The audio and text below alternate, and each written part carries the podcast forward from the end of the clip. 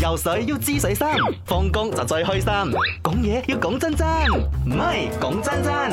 話說有一句說話叫做女人心海底針，尤其女仔食嘢係好睇心情嘅。係啊係啊係啊係啊，做咩？你係受害者啊？ 冇啊冇啊冇啊， 冇，因為你問我我偏重口味嘅話，因為我係客家妹，一定重口味啦。但係有時我會癲起嚟咧，嗰日淨係擂茶算唔算重啊？擂茶都重口味，或者我會擂茶會算重口味咩？其實佢啲清淡九嘢嚟層㗎喎塔啊，同埋嗰個誒嗰個 peppermint 哦哦 leaf 其實都個算味係係重係出重嘅，啊我都係會中意食糖蒿啊、西芹呢啲重口味嘅蔬菜嘅。係但我衰起嚟嘅話，我又好溝潮州蒸，唔係啊，潮州蒸都重嘅，因為潮州蒸有水梅同埋誒番茄，佢偏酸嘅。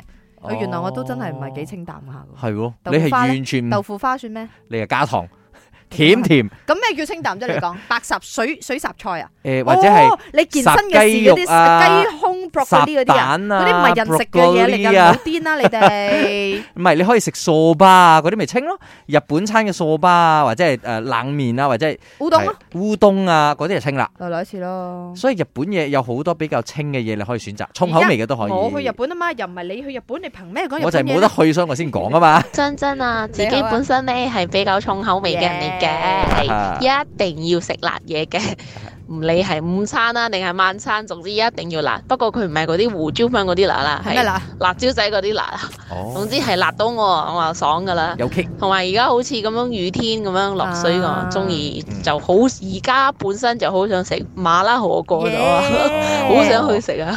頭先我晏晝就食麻辣火鍋，因為我知道今日會落成日雨。係咯，一落雨咧就想食辣嘅，但係點解嘅？佢食食啲辣椒仔咧，都都算係偏健康辣噶啦，因為佢唔係加咗好多，唔係胡椒粉嗰類啊係唔咪？係佢唔係好多嗰啲 誒好多香 Spice，料啊，又或者係好多油份嗰啲辣啊嘛，啊所以食辣係真係可以令人開心咧。非正式統計，而且佢講我一日啊三餐我都要食辣㗎，哈哈哈哈咁啊，有人問我：，阿嗯如果你唔驚上廁所嘅時候，幾咩啫？嗰個係一個過程嚟噶嘛。佢啱啱啊上咗，佢講好舒暢。好大篤啊！加加 Jack 傻下傻下啦，呃傻下傻下啦，一至五四到八，陪你放工，聽下歌仔，傾下偈仔，咪啱 channel。